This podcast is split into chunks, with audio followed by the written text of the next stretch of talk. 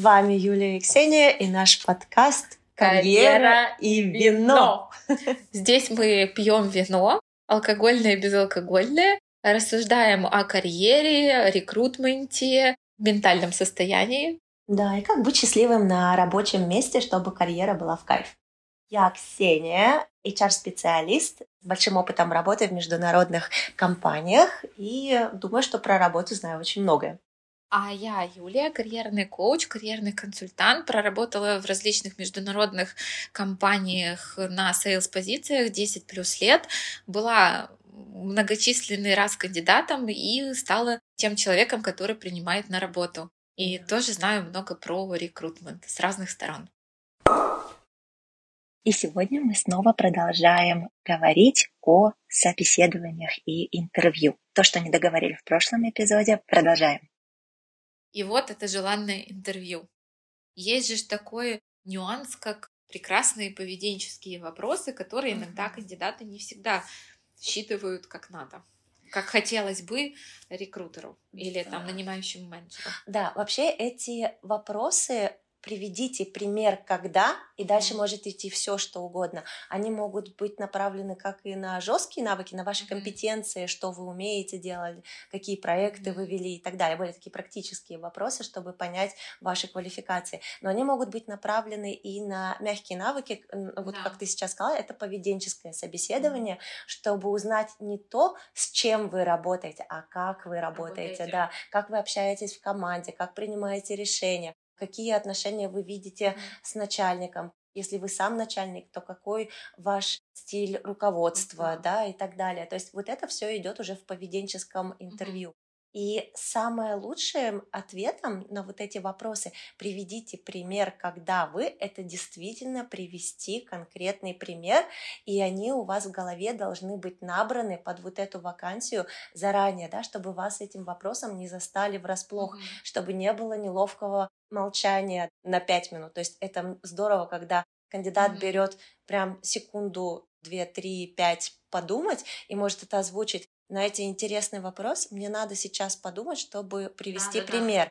Мне нравится такая вдумчивость, меня немного напрягают, когда кандидат сразу бездумно начинает отвечать. Я была таким кандидатом, потому что в какой-то момент у меня было столько этих всяких историй уже накоплено, что я такая, ну что мы тут будем? Вот, если у вас есть много историй, не будьте как Юля, сделайте вид, что вы прям задумались, и дальше вы очень структурированно даете свой пример. Mm-hmm. Пример, опять же, вот расценивайте его как и самопрезентацию. Это не должна быть история ни в коем случае на 20 минут. Это должен быть кейс, который вы иллюстрируете четырьмя предложениями. Многие компании, например, Star, это же, по-моему, Google, да? Да, да, да. Они в свое время стали такими пионерами этого метода. Кстати, у них на интервью они его рассказывают, угу. потому что они дают подготовительную часть, когда они вас отскринили. Я в свое время проходила немножко сам... Да, Google, да, минутка самолюбования и самохвастовства. Они действительно скринят, потом вам назначают несколько educational sessions, где вам рассказывают про этот старый метод. Вас готовят к собеседованию, да. да то, есть, то есть сказать mm. в Гугле, что вы не знали о том, что вас ожидает, вообще у вас нету шансов, потому что у вас там они проводят три или четыре сессии за неделю до вот этого интервью. Это очень здорово, потому что компания говорит о своих ожиданиях, как да. собеседование будет проходить. И вот этот вот стар методика, про которую э, мы с Юлей упоминали. Давай скажем, это, что, же что это такое, да. да. Это стар, ну как звездочка, да, кто, э, как вы понимаете. S. Это аббревиатура, как нужно рассказывать любой кейс, uh-huh. презентовать или давать примеры. Uh-huh. Это как раз вот тот идеальный ответ будет. Расскажите случай из вашей карьеры, uh-huh. когда вы. S это situation, ситуация, вы даете контекст ситуации, да, что там было за ситуация. T star это target, цель, какая цель была у компании, у вашей команды, как вы хотели mm-hmm. эту ситуацию разрешить.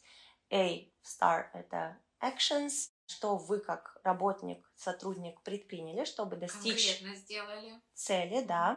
И R-star — это результаты, к чему вы в итоге пришли. Четырьмя предложениями вы даете конкретный mm-hmm. Хороший пример, который будут запоминать. Вот знаешь, самое плохое, когда я слышу на собеседованиях, это что-то такое невнятное, описательное, mm-hmm. да, я такой трудолюбивый, а я такой замечательный, а я вот это, и я никак не могу это запомнить, mm-hmm. и мне это ничего о вас не говорит, как о кандидате. Если вы мне упакуете историю, что вы сделали, то есть, мне кажется, даже люди не думают прилагательными, я могу так сказать, да, люди да. думают глаголами, вот этими словами, действиями.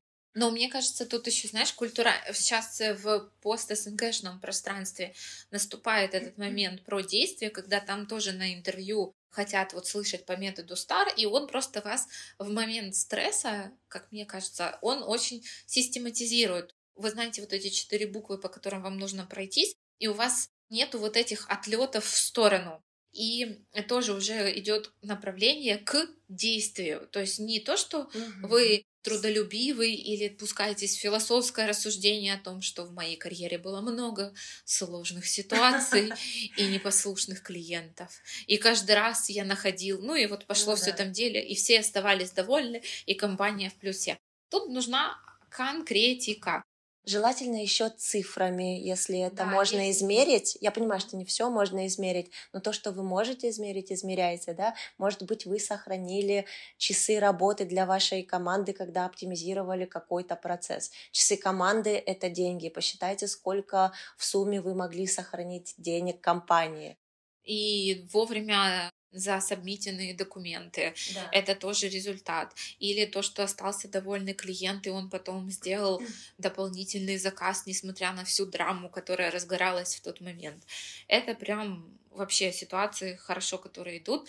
Главное тоже, еще есть такая особенность, я ее вижу по русскоговорящим кандидатам. Да чушь греха таить, я тоже такой была. Когда люди рассказывают историю, и это очень режет ухо, когда ты слушаешь мы. Мы, мы, мы, мы, вот, мы, мы, мы. Хотела сказать. Да. А где в этом я? Я. И mm-hmm. в какой-то момент ты слушаешь, да, мы когда мы становимся частью команды, мы себя идентифицируем с компанией, чем дольше мы в этой компании, тем больше мы. Но это да, но все... я не нанимаю да, всю команду, команду я да. нанимаю тебя, и тут, что и ты тут, там делал? И тут очень важно, и мои кандидаты обычно говорят, ну как же так, я же ж там был, или я же была не одна, была целая команда, я говорю, сейчас нанимают мне команду, ну, процитирую тебя. Им важно понимать, что я сделал. Но культурально у нас не заложено. Я последняя в буква в алфавите, что ты выпячиваешься, хвастаешься, ну вот эти все установки. Если вам вот прям вы видите, что вас это бомбит, вам с этим сложно, сходите на пару сессий к коучу, к психологу и вот реально с этой темой поработайте. Поверьте, вам это окупится. Mm-hmm. Ну, в карьере долгосрочно, вот если это прям такой вот камень преткновения, и у вас я не выходит э, из э, речевой коробки. Вот, я тут сейчас... Да, аппарат. Я просто сижу сейчас, махаю руками, да. Мы можем делать потом нарезку смешных моментов. Да, аппарат, речевая коробка. Выйду в окно и брошу Вот. Ну, просто это очень заметно, когда человек ассоциирует, коррелирует себя с командой, но не сам свой вклад обесценивает.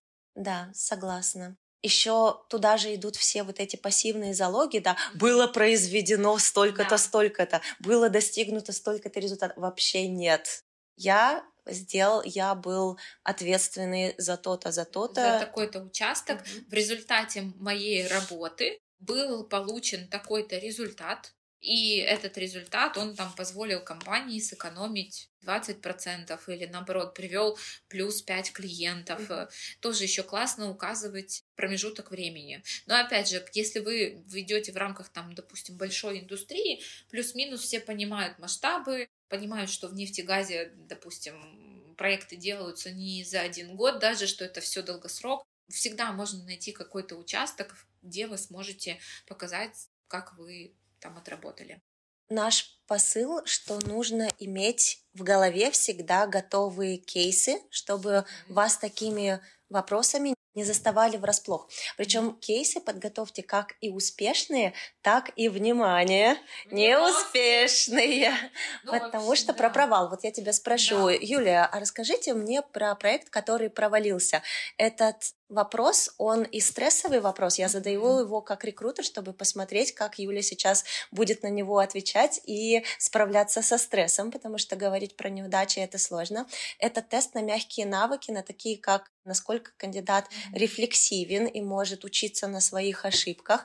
Я буду сейчас смотреть тоже, будет ли Юля, говоря про ошибки, говорить их и брать на себя ответственность, или будет говорить, что команда накосячила, и так далее, да, то есть это очень много чего я хочу проверить этим вопросом. Вот как бы ты ответила? У меня есть определенный пример. Я просто сейчас не буду конкретно озвучивать ситуацию. Ну или стратегию. Да, э, я скажу о том, что был факап с моей стороны. Я вовремя не отправила определенные документы, определенный инвойс клиенту.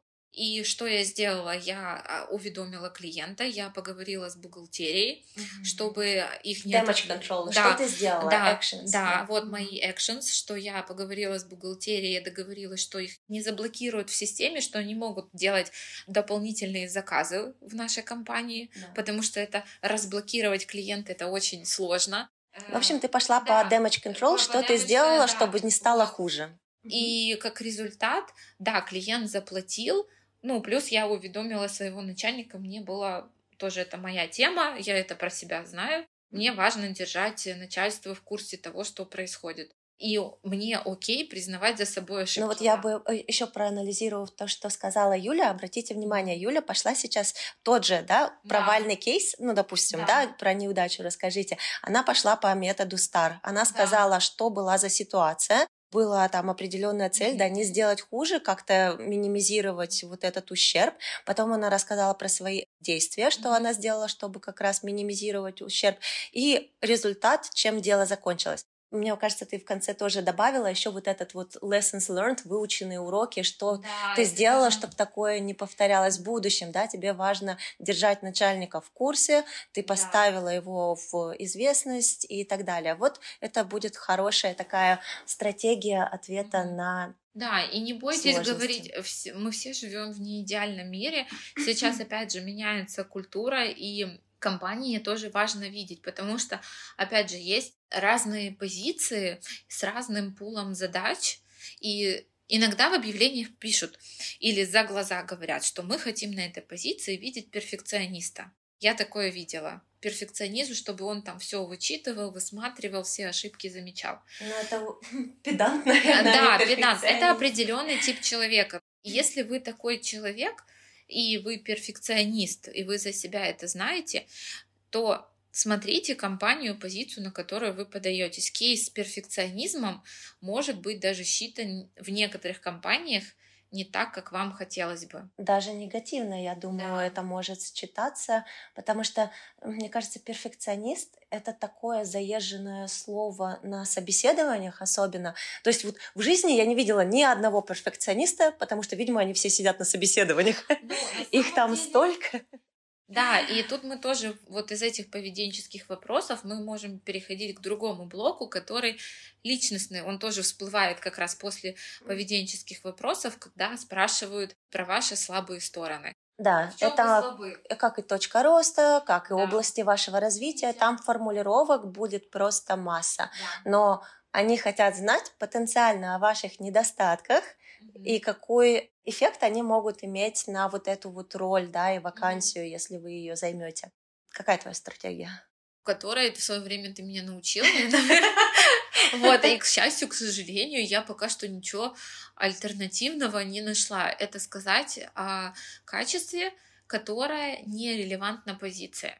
Ну, которая будет про вас правдой. Да, про вас правдой. Но Допустим, даже если вы сказали про перфекционизм, не говорите, да. пожалуйста, потому что да. это говорят все, это невозможно слушать про перфекционизм. Да, это в копилку, как ты говорила про интро, которое все рассказывают свою да. биографию с самого рождения. Да. Ну, сказали, вы уже перфекционист. Вы можете сказать, что у вас, опять же, в зависимости от индустрии. Если вы инженер, то это про то, что вы перепроверяете чертежи и дата-шитс, и что вы следите за тем, чтобы вся информация была перенесена вовремя. И почему это недостаток? а потому что это занимает больше времени. Вот, и, вот, и тогда, да, что... и иногда угу. в коллективе это не так может считываться. Угу. Иногда это не так может считываться поставщиком. Это может накладывать определенные коммуникационные особенности. Но главное сказать про недостаток. То есть, когда вас спрашивают про недостаток, и вы говорите, вот что вы перфекционист, и вот это вот все, что Юля рассказала, но вы не говорите, почему это плохо, это будет считываться, как будто вы сделали комплимент самому себе на мой вопрос о недостатках. То есть вот нельзя взять какое-то достоинство и преподать его, как будто бы это недостаток. Это будет выглядеть очень заезженная стратегия, ее очень не любят в кандидатах, поэтому реально надо говорить про да, недостаток. Это тоже вопрос, над которым стоит подумать до собеседования, потому что, как Ксения сказала, он может идти в разных вариациях. Кто-то у вас его спросит, какие у вас слабые стороны, где вы видите свое развитие, в каких направлениях. И, кстати, ну, мое впечатление, что когда приходят с этим вопросом про развитие, это наоборот, если компания особенно она вас берет с запасом, на вырост, им тоже важно знать, куда вы хотите mm. идти, насколько ваши, да, мир не идеален, повторяю, это не первый раз сегодня, но им важно понимать, насколько долго вы будете с ними, как вы да. себя сами видите. И тем самым они покрывают другой вопрос про как вы видите себя через, через 5, 5 лет. лет. Но это такие вопросы, которые вроде бы все знают, но тем не менее на них все равно все ищут определенные ответы.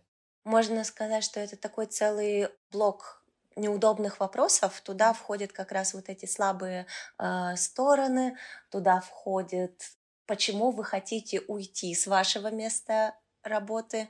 Это опять же работа с мышлением. Если каждый вопрос понимать, зачем он задается, да, и каждому Именно есть свой неудобный вопрос. вопрос да. У каждого своя болевая и точка. Есть, да, и есть определенная коннотация, почему его задают, и есть определенный мотив, почему он звучит именно так, как он звучит.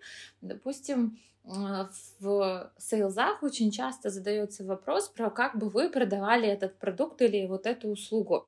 Это про то, насколько вы готовы быть амбассадором бренда да. и говорить потом, что mm. вы покупаете определенный бренд, определенный сервис, который этому сопутствует. И вот это хотят услышать. Слушай, вообще, мне кажется, ты затронула такую тему. Это как человек еще кандидат идентифицируется с брендом компании как mm-hmm. таковой. То есть я могу, это не секрет, я проходила собеседование, и в итоге первое собеседование прошло на ура, mm-hmm. второе собеседование э, вот именно уже лицом к лицу, мне показалось, оно не было провальным, оно было хорошим, mm-hmm. но после этого мы поняли с компанией, что не я им не подхожу, что они мне не подходят, и мне кажется, это было очень классно, потому что мы уже договорились в конце собеседования, что спасибо спасибо, было приятно, но мы не предназначены друг для друга. Но причина была именно в том, что я никак не могла ассоциировать себя вот с этим брендом. Это был бренд kitchen compliances, да, вот эти mm-hmm. вот все машины, посудомоечная mm-hmm. техника,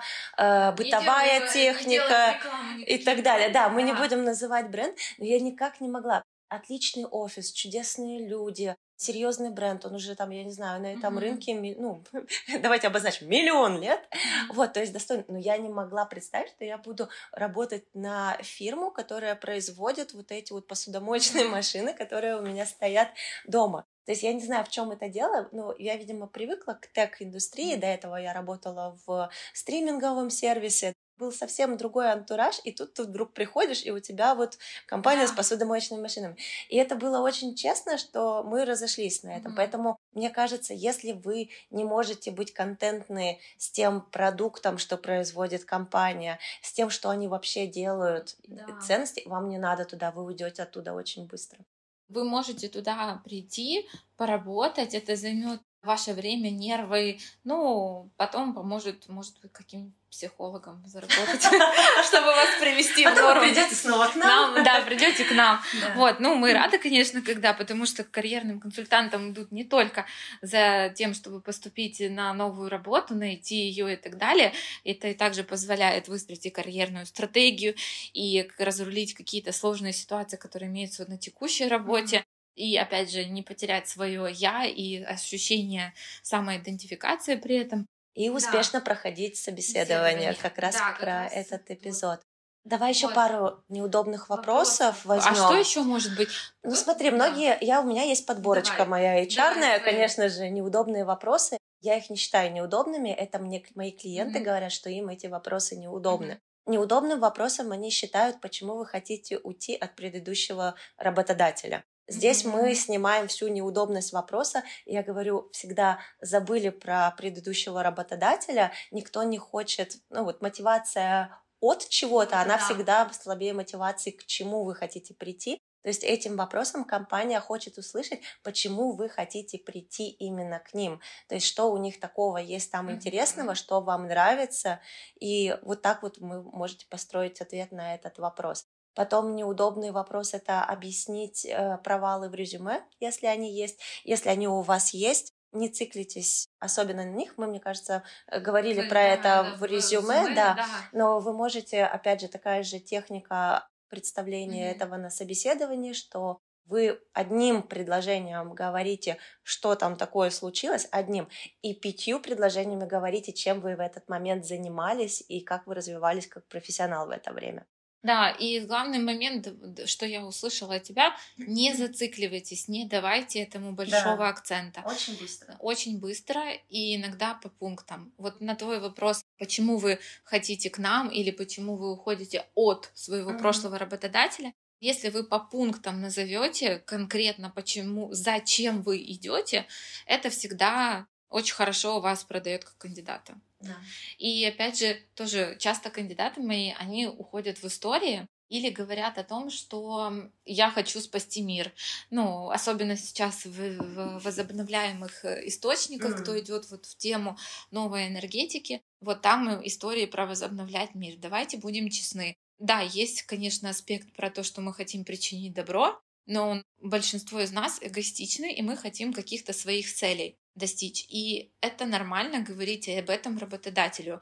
Конечно, тема зарплаты, что вы хотите, просто потому что там больше денег платят, это будет весьма откровенно, но в то же время, если вы скажете, что вы идете за компанией и вам откликаются ее ценности, но, кстати, с ценностями, с примером, с примером очень аккуратно. Если вы говорите про ценности, вам может прийти встречный вопрос, а какие именно да. ценности, и вы озвучиваете, если это релокационный вопрос, вы можете сказать, что вы хотите поработать именно в этой культуре, культуральной среде, и вы можете сказать о задачах, э, потому что уже к этому моменту, скорее всего, работодатель вам озвучил задачи, с которыми вы будете работать, привел диаграмму компании, рассказал какие-то фокусы про рынок. Это тоже показывает, насколько вы слушаете то, что вам говорят, mm-hmm. и вы можете привести примеры непосредственно опираясь на те презентации, которые вам показал работодатель. Да. И закольцуем, мне кажется, я придумала, как закольцевать наш подкаст сегодня. Кому-то неудобный вопрос — это есть ли у вас вопросы к нам?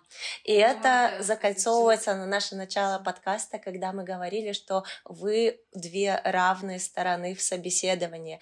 И вот честно, как рекрутер скажу, не дай бог у вас к этому моменту нет вопросов, потому что это нет ничего более странного, чем мы час очень все прекрасно общались, и в конце, если у вас вопросы к нам, и кандидат говорит, нет у меня никаких вопросов, я не понимаю, как такое может быть, потому что как минимум минимум кандидат может задать три вопроса про саму роль, если что-то там осталось до сих пор не выясненным, про команду, с кем он будет работать, про какие там, я не знаю, стейкхолдеры там э, э, будут принимать решения, с кем роль взаимодействует. Ну, понятно, что с начальником, с клиентами, но с кем-то еще, может быть, там еще есть какие-то скрытые игроки. Можно, Можно спросить про задания, конкретные задания и про рабочий Кон... день э, вашей KPI, KPI да. да. Конкретные результаты, которые они ожидают от кандидата через полгода, через год. И в конце концов можно выйти на самый последний уровень, на уровне, мы говорили, первый уровень сама работа, второй уровень команда, третий уровень сама компания. Понятно, что не надо спрашивать ценности компании, если они прописаны, но какая культура компании, она формальная, неформальная, да, то есть, ну, не в такой формулировке, но как бы вы описали культуру компании. И если чувствуете, что идет прям все очень-очень хорошо, самым последним вопросом, при условии, что собеседование пришло удачно, вы можете спросить человека, который вас интервьюировал, а что он сам любит в работе, своей. Ой, это очень классный вопрос. День. Я его сама тестировала, и кандидаты, и вы можете тоже дать ему разные вариации этому вопросу. А что лично вам нравится в компании, в вашей работе? Я иногда еще спрашиваю, а как вы видите развитие этой позиции да. в будущем? Потому что мне это дает, и кандидаты приносят аналогичные отзывы, что это дает понимание, в какую команду вы приходите. Да то ли там будут люди вот горизонтального роста, когда все сидят и, ну, так, экспертные угу. эксперты, или же наоборот, это про компанию динамичную. Сейчас очень много на рынке в разных индустриях происходит процессов так называемый спин когда от больших корпораций отделяются маленькие компании. Mm-hmm. Этому есть много причин. И как раз в этих компаниях происходят интересные достаточно процессы. Они вроде со старым мышлением, но с новыми идеями. И их прям вообще очень здорово такие вопросы задавать, потому что вы вообще поймете, какой перед вами менеджер и как вам, лично вам, как вам будет с этим человеком работать. Слушай, а когда спрашивать про вот этот знаменитый вопрос про зарплату, и когда вы мне офер пришли, и когда вы мне офер а пришлете? Обсуждение зарплаты и salary negotiation — тема следующего нашего эпизода. Ну, давай, продолжаем. Подписывайтесь на наши социальные сети, оставляйте ваши комментарии, ставьте там всякие колокольчики, обознавательные знаки, что вы нас слушаете. И покупайте пино нуар. И пино нуар или рислинг. Выбирайте, что вам подходит под настроение. И не стесняйтесь говорить о карьере да. и предлагать свои темы. Все. Все, всем пока-пока.